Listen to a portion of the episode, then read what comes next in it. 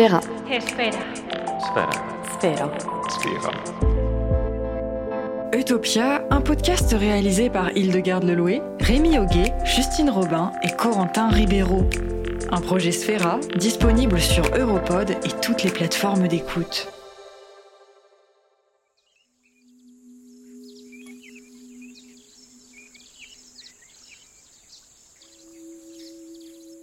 Bonjour à tous, ici Hildegarde.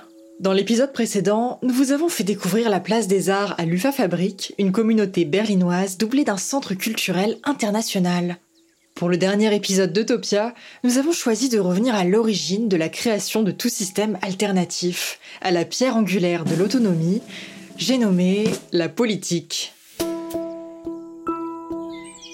Vivre en pleine nature ou dans l'effervescence d'une capitale, créer sa propre monnaie locale ou refuser tout échange commercial, dépendre ou non des énergies renouvelables, tous les sujets abordés dans nos épisodes, le logement, l'alimentation, l'énergie, l'économie et la culture, relèvent avant tout de choix politiques. Dictionnaire à l'appui, politique vient justement de polis, la cité en grec. Pas les barres d'immeubles, hein, évidemment. La cité dans le sens de l'ensemble des citoyens. Une communauté autonome, c'est donc d'abord une communauté politique qui prend un ensemble de décisions nécessaires à son existence. Alors, comment et par qui sont produites les lois, quand il y en a, qui régissent les communautés autonomes? De quelle manière sont gérés les conflits?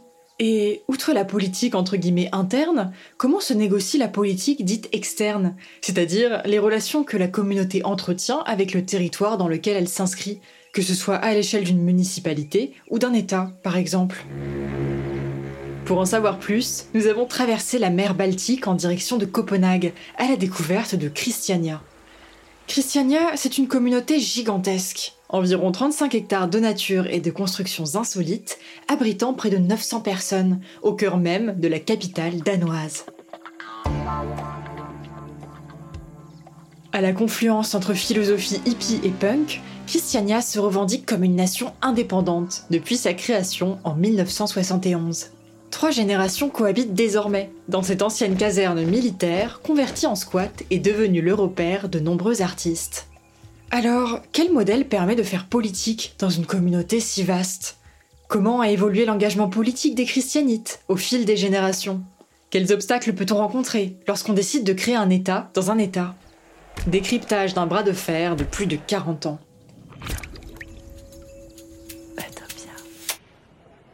Copenhague nous fascine par son style épuré, ses larges avenues immaculées, tracées au cordeau. Le changement de décor est saisissant lorsque nous pénétrons dans l'enceinte de Christiania, une île enclavée en plein milieu de la capitale danoise. Derrière les remparts de pierre qui délimitent ses frontières, surgit une explosion de couleurs, de sculptures insolites et de végétation. Nous traversons un porche de bois sculpté, des totems incurvés de visages, et explorons ce royaume du street art en direction du bâtiment des arts.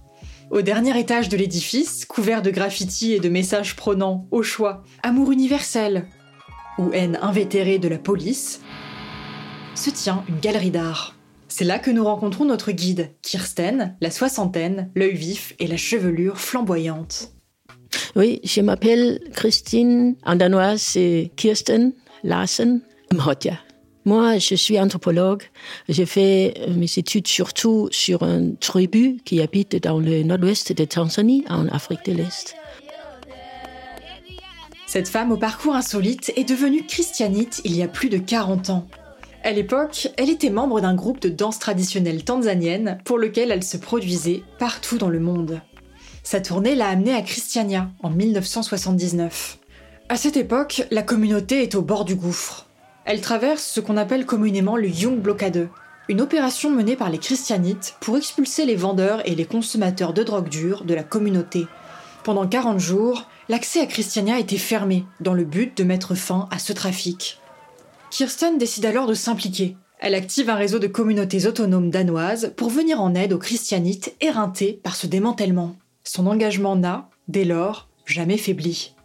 Devant une carte de la communauté aux dimensions impressionnantes, Kirsten revient sur l'histoire de Christiania en quelques mots.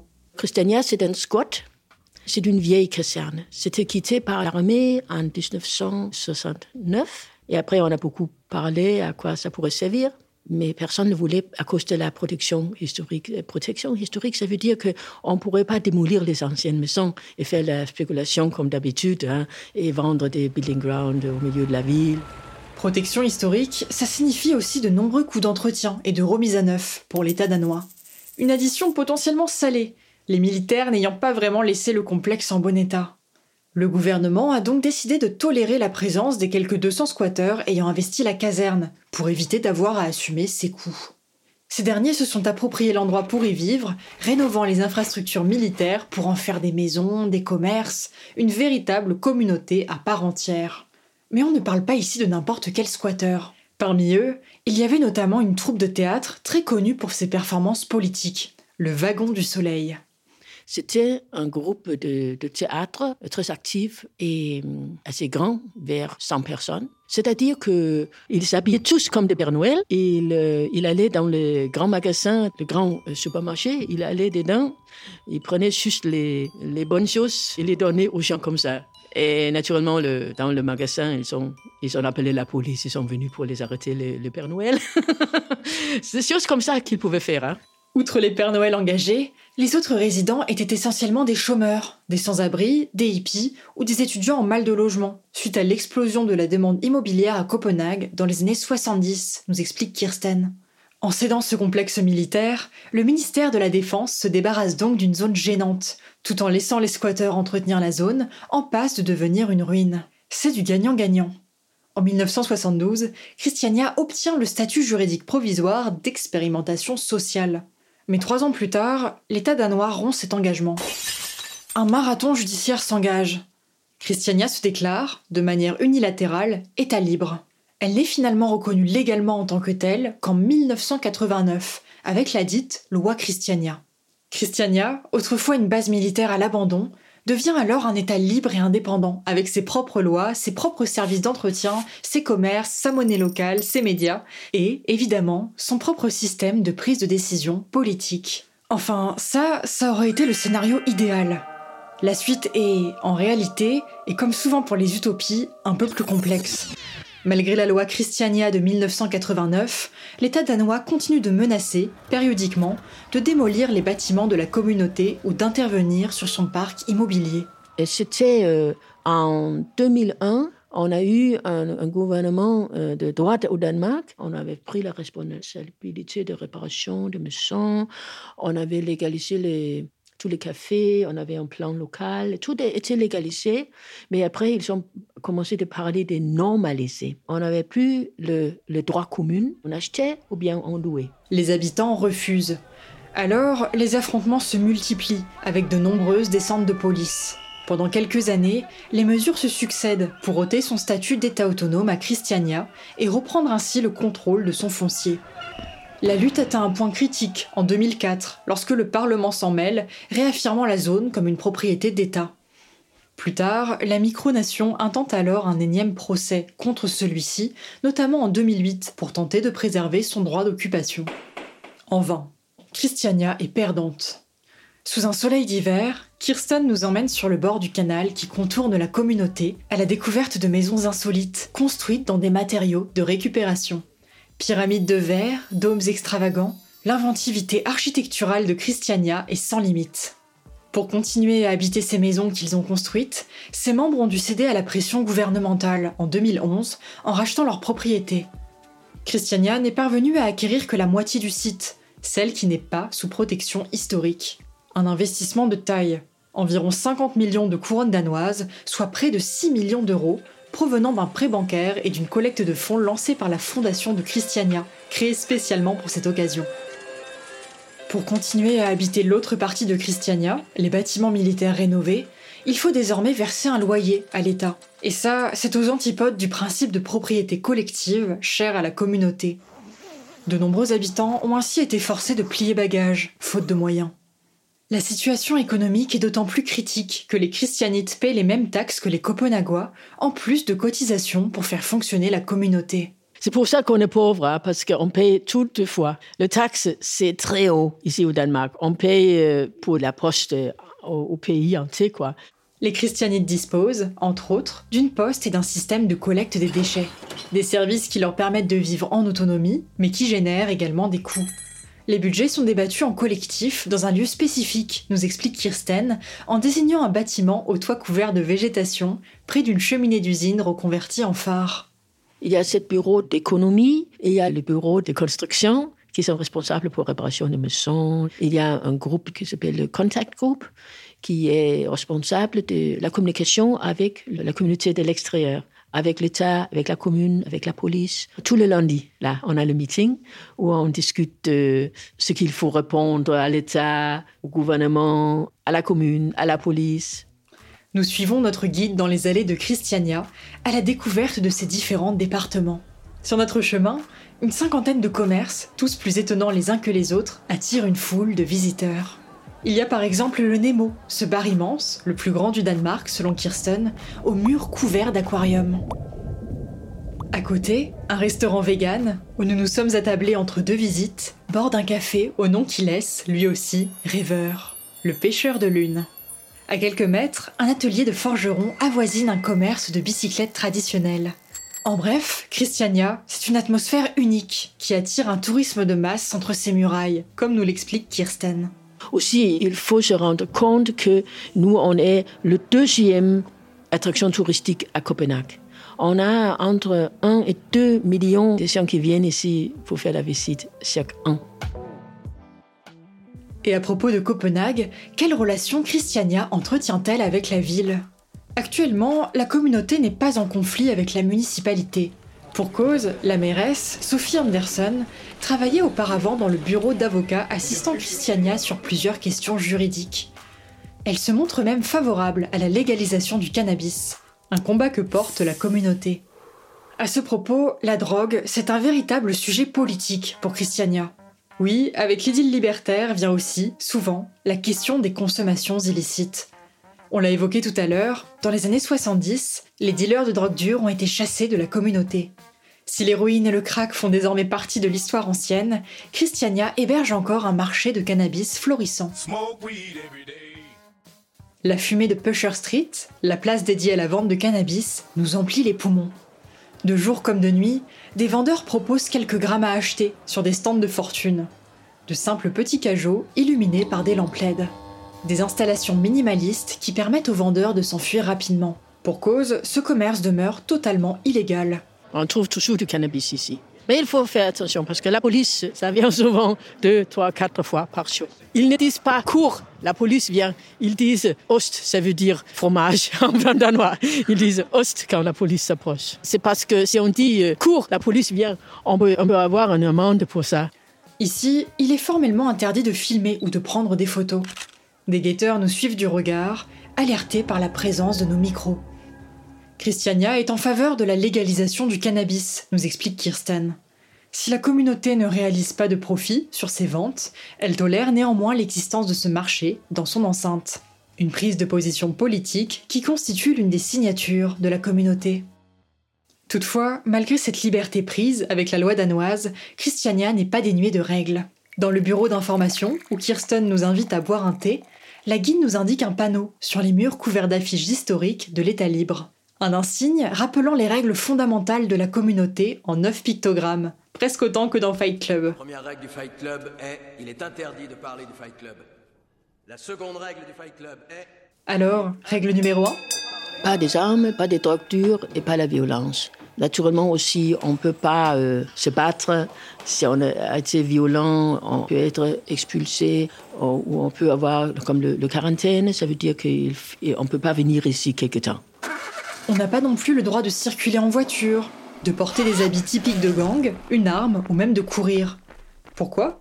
C'est lié à la crainte des descentes de police. Voir des gens courir, c'est renvoyer la communauté à un état d'urgence et d'insécurité qu'elle préfère éviter. Alors, maintenant qu'on a évoqué les lois de Christiania, qui est chargé de les faire respecter?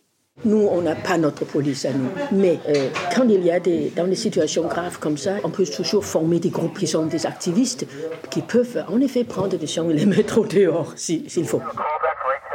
Des forces qu'elle peut mobiliser en cas d'extrême nécessité, donc. À propos de mobilisation, un aspect important de Christiania, c'est le désintérêt de la jeune génération envers la politique. Pour discuter ce point, Kirsten nous oriente vers Carlos Carr, un christianite d'origine qui, comme elle, fait partie des quatre élus du parti de Christiania. Un parti qui n'a pas pour but de gouverner la communauté, mais de recueillir des voix aux élections municipales qu'ils peuvent ensuite distribuer à d'autres partis de gauche, proches de leurs valeurs. En plus de sa fonction de porte-parole, Carlos Carr, la trentaine et le regard doux, tient sa propre fabrique de bière. Carlos Carr va régulièrement à la rencontre des plus jeunes, notamment pour les sensibiliser aux enjeux de l'écologie. Pour lui, la politique permet de décider de l'avenir de la communauté, un avenir qu'il n'envisage pas séparément de la question environnementale.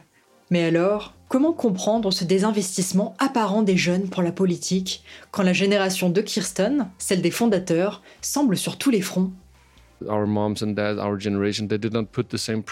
Nos parents n'ont pas mis la même pression à notre génération. Ils nous ont juste appris à vivre librement, à la mode hippie, sans se préoccuper de rien.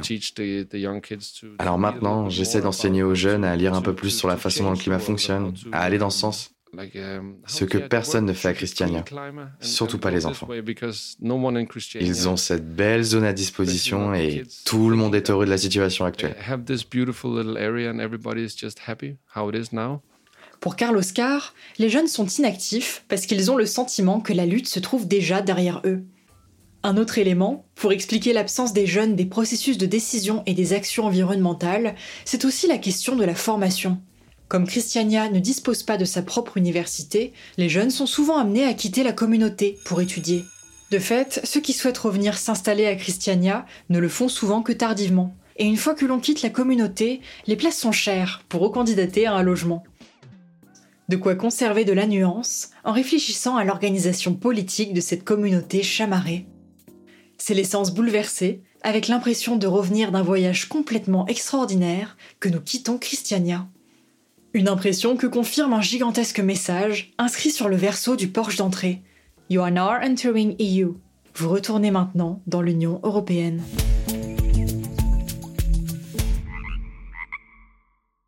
Cette virée à Christiania nous a donné envie d'en savoir plus sur les modes d'organisation politique des communautés libertaires. Margot Verdier, docteur en sociologie, s'intéresse notamment aux formes d'organisation sociale anarchiste et à la résolution des conflits. Si elle a principalement étudié la ZAD de Notre-Dame-des-Landes, où nous nous sommes rendus dans notre deuxième épisode, Margot nous éclaire ici, de façon plus générale, sur la prise de décision qui structure les communautés autonomes. Margot, Christiania se revendique comme anarchiste. Peux-tu commencer par nous expliquer ce que c'est que l'anarchisme?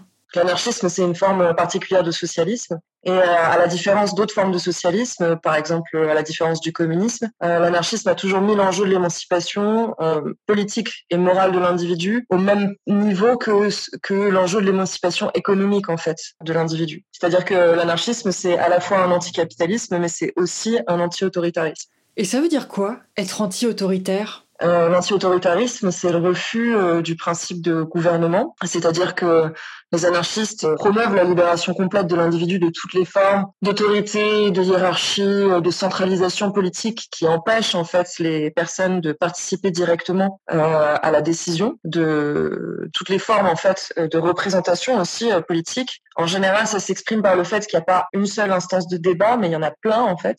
Le débat, c'est une notion centrale dans les communautés anarchistes. Oui, c'est surtout le débat qui est au cœur de l'anarchisme. Euh, le débat et euh, le conflit, mais pas forcément dans le mauvais sens du terme, mais le fait voilà de pouvoir euh, pour tous les individus discuter ensemble de tout ce qui les concerne en fait, sans forcément rechercher une homogénéisation des opinions, c'est-à-dire une espèce de consensus, mais plutôt vraiment en soulevant des conflits, en soulevant des problèmes pour alimenter une recherche de progrès social constant en fait, parce que l'anarchisme repose énormément sur les pratiques de débat informel c'est-à-dire tout ce qui se passe en dehors des réunions. Dans des expériences, dans des lieux comme Christiania ou comme la de Notre-Dame-des-Landes, en fait, les gens euh, débattent en permanence sur euh, plein de sujets différents. On peut avoir des débats philosophiques sur euh, l'existence, je sais pas, de Dieu le matin au petit déjeuner, et puis ensuite dans un champ parler de trucs très pratiques, un débat technique sur comment on peut améliorer la santé du sol ou des choses comme ça. Alors Margot, dans tes recherches, tu travailles notamment sur le communalisme, qui entend remplacer la souveraineté de l'État par des assemblées populaires. À Christiania, les assemblées étaient très nombreuses. Dis-nous, quels sont les avantages et les inconvénients de ces regroupements populaires? Il y a effectivement des choses qui sont euh, plus compliquées, notamment le temps que euh, les discussions peuvent prendre. Ça, c'est un des enjeux principaux en fait. L'autre chose qui est la plus compliquée, c'est la gestion des rapports de pouvoir qui peuvent émerger dans des assemblées formelles en fait. Parce que euh, c'est aussi pour ça que l'anarchisme met beaucoup l'accent sur les discussions informelles de la vie quotidienne. Donc, quand on parle à ses amis, dans des endroits où on se sent à sa place, où c'est plus facile de parler librement, de manière pas forcément très cadrée, etc. Parce que dans des assemblées formelles, plus on a de capital culturel, c'est-à-dire plus euh, on vient d'une classe intellectuelle, plus on a fait d'études, plus on a été longtemps militant, plus on a en fait toutes ces compétences à prendre la parole, plus on va avoir tendance à le faire et plus on va avoir tendance à accaparer le débat et euh, il suffit que euh, plusieurs personnes qui aient ces compétences-là se retrouvent dans un même groupe parce qu'elles s'entendent bien euh, politiquement ou affectivement, et ça va devenir une sorte de petite élite à l'intérieur de l'Assemblée en fait. Et justement, quelle façon de gérer les conflits est-ce que tu as pu observer dans les différentes communautés libertaires que tu as pu étudier? Dans à peu près tous les lieux où j'ai été, c'était euh, un peu le même modèle. L'idée, c'est aussi d'essayer d'éviter au maximum d'avoir une sorte de justice euh, vengeresse, que euh, certains individus prennent les choses en main seuls et, résolvent des conflits par eux-mêmes. En général, comme il n'y a pas d'autorité, il n'y a pas quelqu'un, il n'y a pas un président de séance ou quelqu'un qui est chargé de remettre les gens à leur place ou d'organiser la discussion. Les gens vont le faire assez spontanément, en fait. Souvent, il y a une personne qui sera suivie après par une ou deux autres qui vont dire, bah, par exemple, euh, laisse la parole aux autres, euh, t'as assez parlé, euh, arrête de la parole aux femmes, ce genre de choses. Il y a, y a, une culture anarchiste en fait qui euh, joue aussi sur la gestion des conflits et qui va venir permettre de gérer les conflits de manière plus informelle lors des décisions, quand ces conflits portent plutôt sur les formes des comportements et des prises de parole, etc. Et le consensus alors, c'est une méthode qui te paraît plutôt efficace? Je crois qu'il y a un truc qui est important à voir aussi, c'est que euh, le consensus c'est pas forcément un horizon souhaitable et en tout cas c'est pas recherché par les anarchistes parce que euh, encore une fois le débat est remis au centre de la vie sociale et donc aussi euh, la possibilité d'entrer en désaccord, le refus en fait d'une certaine homogénéisation des consciences qui est contraire au désir d'émancipation individuelle qui anime l'anarchisme. En fait, même quand les militants disent qu'ils prennent des décisions au consensus, c'est pas vraiment le cas. En fait, le consensus chez les anarchistes, c'est l'absence de veto individuel. Ça veut dire quoi? Ça veut dire que si on regarde bien, chaque individu a le droit de s'opposer à une décision collective, d'exprimer un désaccord qui va empêcher en fait euh, la décision euh, d'être prise, et donc d'ouvrir un débat, d'ouvrir un conflit. Dans ce cas, qu'est-ce qui se passe? En fait, euh, si un individu exprime un désaccord, voire mobilise cette espèce de droit de veto pour bloquer la décision, il va y avoir plus en plus de discussions en fait. on va s'arrêter sur la question, on va repartir au début, on va essayer de mettre en balance les différentes opinions en présence et on va essayer d'approfondir pour essayer de voir s'il n'y a pas des points sur lesquels il peut y avoir des formes d'accord. Et ces modèles de société qui cherchent à décentraliser le pouvoir de l'État pour le remettre entre les mains du peuple, est-ce que tu dirais que c'est de plus en plus commun? Alors, ça dépend de l'horizon historique qu'on considère. Alors, il y a un auteur qui se dit lui-même anarchiste, James C. Scott, qui est, vraiment un des anthropologues les plus intéressants. Et ce que montre James C. Scott, c'est que, euh, en fait, euh, historiquement, la plus grande part de l'histoire de l'humanité, ce sont de petites sociétés autonomes, organisées de manière plus ou moins horizontale, qui ont disparu à mesure que euh, l'État moderne s'est imposé partout sur Terre. Mais ça, c'est dans les derniers siècles, donc c'est quelque chose de récent. Avant ça, l'essentiel en fait de la vie humaine était organisé sous la forme de petites communautés autogouvernées en fait. Euh, maintenant, si on prend l'époque moderne, donc les, les, quelques 200, 300 dernières années, euh, je pense notamment depuis la révolution industrielle, où donc l'État est, est, la forme d'organisation sociale principale, euh, ce type de communautés, elles émergent aussi, enfin, elles se multiplient dans des périodes aussi historiques qui leur sont favorables ou euh, dans des contextes de répression particulière, dans des contextes de lutte pour l'émancipation. Je pense par exemple aux communautés des marrons qui, a, qui avaient aux États-Unis pendant l'esclavage. Je pense aux communautés hippies euh, dans les années 60 aux communautés des paysans sans terre aussi en Amérique latine dans les dernières décennies, etc. Tu mentionnes de nombreuses communautés libertaires. J'imagine qu'elles ont des systèmes politiques très différents, non? euh, communauté autonome euh, ou même autogérée, euh, ça ne veut pas dire communauté égalitaire, ça ne veut pas dire une communauté anti-autoritaire. il peut y avoir plein de formes différentes de, de gestion, d'autogouvernement, etc.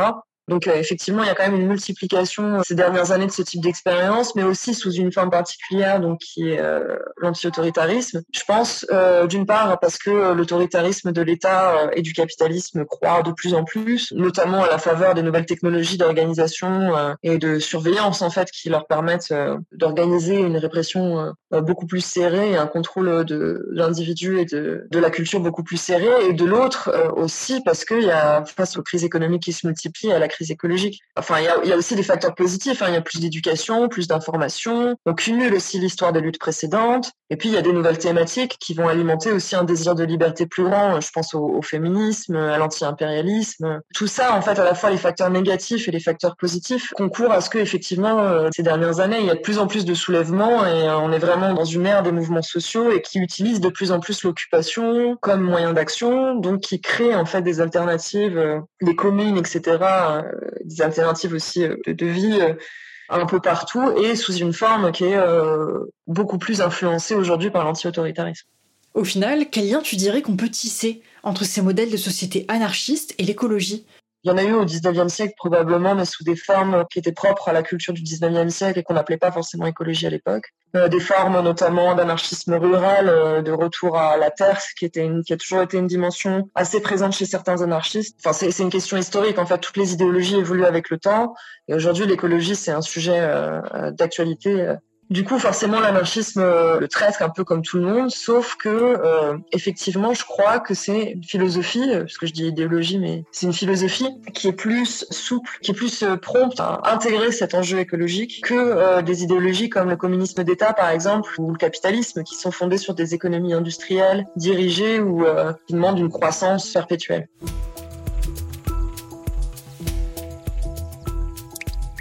Margot Verdier nous a donc éclairé sur les modes de prise de décision de certaines communautés libertaires. Après avoir discuté de toutes ces possibilités d'organisation politique, il est temps de revenir à l'exemple de Christiania. Dans notre reportage, on s'est surtout intéressé aux relations que la communauté entretient avec l'extérieur. Toi, Corentin, en tant qu'ergonome et psychologue du travail, tu vas compléter cette analyse en te concentrant sur la politique interne de Christiania la façon dont sont prises les décisions et ce que cela implique pour les citoyens, notamment en termes de fatigue professionnelle. Et si tu commençais par nous expliquer, dans les grandes lignes, comment se décide le futur de Christiania au jour le jour? Alors déjà, comme Christiania est d'inspiration anarchiste, elle n'est ni dirigée par un chef, ni par un parti. Les décisions sont prises par consensus au cours d'assemblées populaires. On y expose les sujets importants avant d'entamer des discussions.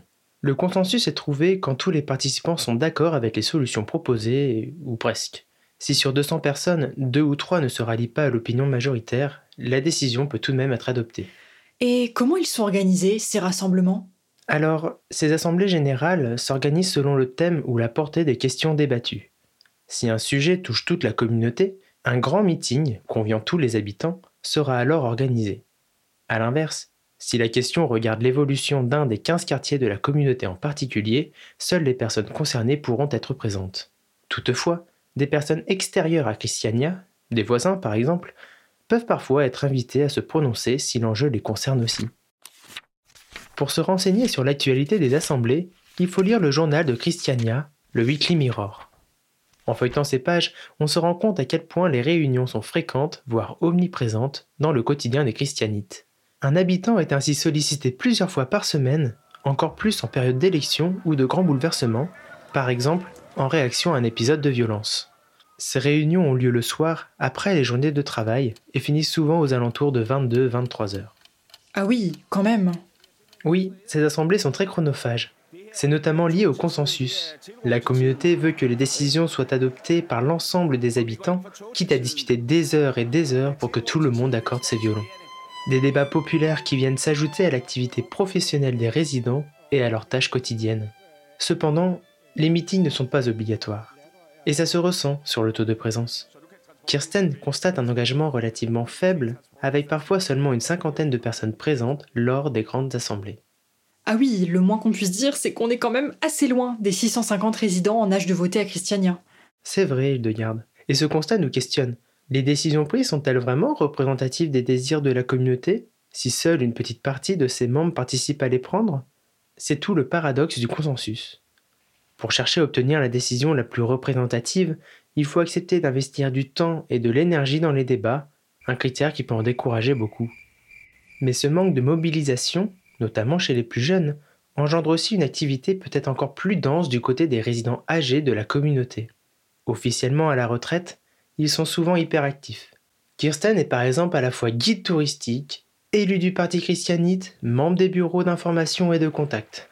Comme elle, la génération des fondateurs mobilise tous ses efforts pour maintenir la barque à flot, quitte à ressentir une certaine fatigue professionnelle. Comment ça, professionnelle Eh bien, la politique fait partie intégrante de la vie de Kirsten. Elle lui demande un engagement si important qu'on pourrait presque la comparer à un emploi. Un emploi qui peut générer un certain épuisement. Cette fatigabilité peut être causée par différents facteurs, comme l'écrivent le sociologue Michel Goyac et Marceline Baudier, tous deux statisticiens à l'INSEE en 2011.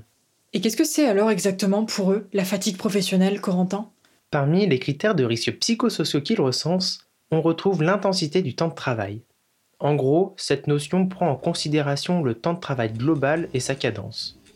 Plus elle est élevée, plus le risque de fatigue est important.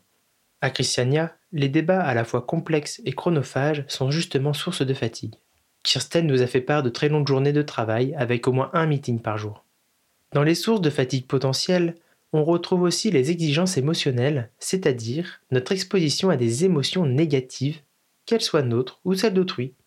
Généralement, cette dimension ne dépend pas directement de nous, mais des autres et de leurs réactions, ce qui est difficilement prévisible. Cette imprévisibilité n'est pas confortable pour le travailleur, notamment quand les réactions des interlocuteurs sont conflictuelles voire violentes.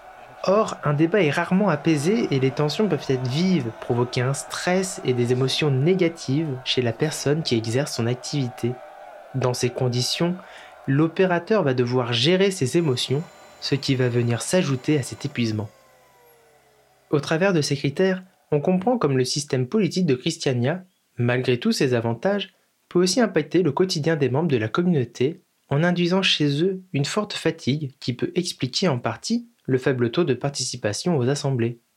On observe donc un double cercle vicieux où la volonté d'impliquer à 100% les résidents dans les processus décisionnels peut provoquer l'effet inverse en décourageant les membres, mais aussi des répercussions négatives sur la santé de ceux qui choisissent de s'impliquer, malgré le sous-effectif. À ce titre, Kirsten nous a confié que son médecin l'incitait fortement à ralentir pour préserver sa santé physique et mentale. La politique ce n'est donc pas qu'un investissement en temps, on y insuffle aussi de l'énergie, des émotions. D'accord, mais pourquoi est-ce que tu nous expliques tout ça, Corentin? Parce que lorsque l'on pense à la fatigue professionnelle, un sujet primordial en psychologie du travail, on pense rarement à la politique. On imagine le burn-out comme lié à des emplois de bureaux répétitifs, avec peu d'interaction, alors qu'on peut également en rencontrer dans le monde militant lorsqu'on s'y investit de façon aussi intense que Kirsten.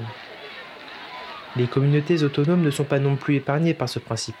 Au final, on se rend compte des difficultés pratiques liées à ces modes d'organisation politique, des impacts potentiels qu'ils peuvent avoir sur la santé.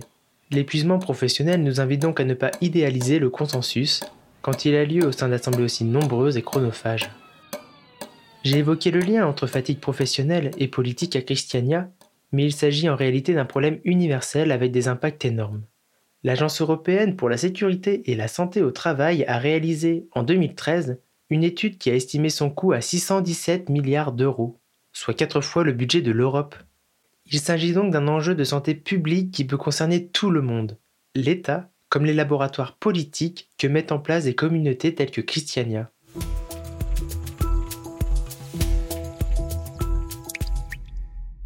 Après cette réflexion sur le système politique de Christiania, c'est un tout autre exercice de pensée auquel vous allez vous livrer. Rémi, en tant que créateur sensoriel d'Utopia, tu vas réfléchir à la façon dont on peut penser la politique, ce concept abstrait par excellence, de façon beaucoup plus concrète. Pour matérialiser cette idée, tu vas commencer par mobiliser toute une gamme de nuances. Oui, si on veut tenter de mettre des mots, des expériences et des sensations sur la politique, il faut d'abord passer par la couleur. Elle est omniprésente dans sa symbolique. Pour poursuivre sur l'exemple de Christiania, Kirsten nous explique que toutes les couleurs que l'on retrouve dans la communauté ont une signification. Il y en a en tout 13, composées de différentes nuances. Par exemple, le rouge renvoie à l'anarchisme, mais également à la notion de dur labeur. Le jaune, c'est lié au domestique, la maison et les enfants. Le vert au cannabis, le brun à la défense, le blanc à la santé, le rose à l'amour, le bleu à la poésie et au voyage, et le violet au ménage. À Christiania, la couleur est donc partie prenante de la politique. Elle offre tout un registre de symboles qui structurent l'organisation de la communauté et permet de s'exprimer dans un langage compris de tous. Mais en dehors de son enceinte, quels exemples d'associations entre politique et couleur peut-on retrouver? Imaginez-vous, par exemple, entouré par une mer bleue. Des vagues, couleur cobalt, captent votre attention sous un ciel azur. Que ressentez-vous? De l'apaisement? C'est le but. Il s'agit de la couleur la plus positivement évaluée dans les enquêtes d'opinion réalisées auprès des Français. C'est la raison pour laquelle on retrouve cette teinte sur de nombreuses affiches de campagne. L'immensité bleue évoque la mer, qui permet de présenter le candidat comme un capitaine de navire, fidèle à son poste contre vents et marées. Un peu plus loin sur le cercle chromatique, le rouge permet également d'affirmer son pouvoir. De l'Antiquité au Moyen Âge, le rouge était la couleur reine, associée au pouvoir et au luxe, en particulier du côté du dress code. De la pourpre romaine au manteau de sacre de Charlemagne, cette teinte a connu de beaux jours. Mais à partir de la Révolution française, le rouge change radicalement de bord politique. Il passe de la couleur de l'élite à celle du peuple. On le voit sur le drapeau français, le blanc, symbole de monarchie, est encastré entre le rouge et le bleu, symbole de Paris et de son peuple. Mais le paradoxe va plus loin. Le rouge devient aussi la couleur de l'anarchie, en étant employé comme rappel du socialisme, symbolisant le sang versé par les révolutionnaires. Un rouge que l'on retrouve sur l'étendard de Christiania. Un fond écarlate moucheté de trois points jaunes pour les trois I qui composent le nom de la communauté. Et outre la question des couleurs, celle des formes est essentielle pour penser la politique. Prenez l'étoile par exemple. On la retrouve partout dans les États communistes, sur les tours du Kremlin, les véhicules militaires, au sommet des gratte-ciels saliniens et des hampes de drapeaux. Ces cinq branches représentent tour à tour le Parti communiste, pour la pointe du haut, bien sûr, accompagné de l'armée, des ouvriers, des paysans et des travailleurs de service. La politique s'exprime donc au travers de la géométrie, mais elle peut aussi prendre des formes encore plus concrètes. Dans l'Antiquité, Platon et les stoïciens conçoivent le monde comme un corps, un être vivant unique. Une idée qui fleurit particulièrement au XVIe siècle. On utilise beaucoup de métaphores liées au corps pour évoquer la santé du royaume. Les organes y sont comparés à des structures politiques. Comme dans le corps humain, certains fonctionnent en harmonie et d'autres en opposition. Bientôt les pauvres gens tombèrent en langueur. Il ne se forma plus de nouveau sang au cœur. Chaque membre souffrit, les forces se perdirent.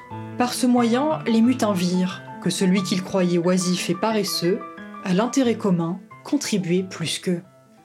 Dans la fable Les membres et l'estomac, Jean de La Fontaine compare, par exemple, le monarque à un ventre, dont tous les autres membres du corps dépendent, malgré son apparence passive notre physionomie devient un argument pour vanter tel ou tel modèle politique selon les opinions. Une versatilité qui conduit parfois à des situations cocasses. Prenez le point levé par exemple, qui exprime la révolte, la force ou la solidarité. Le visuel émerge dans les années 1920 en provenance d'une organisation paramilitaire issue du Parti communiste allemand. Amusant de voir comme ce geste, autrefois un pendant du salut fasciste, est aujourd'hui récupéré par tous les bords politiques, de gauche et de droite confondus, ou encore par des militants antiracistes ou féministes. Un autre exemple amusant, et très français pour le coup, c'est celui des sociétés dites acéphales, c'est-à-dire sans tête. La tête, ici, ça renvoie bien sûr à la notion de dirigeant. Ainsi, dans des sociétés de philosophie anarchiste comme Christiania, il n'y a pas un seul leader qui domine le reste du corps social la prise de décision se pense de façon horizontale. Sur ce, j'espère que cette chronique vous aura permis de tordre le cou à quelques idées reçues en nuançant vos opinions. En tout cas, j'y aurais mis les formes.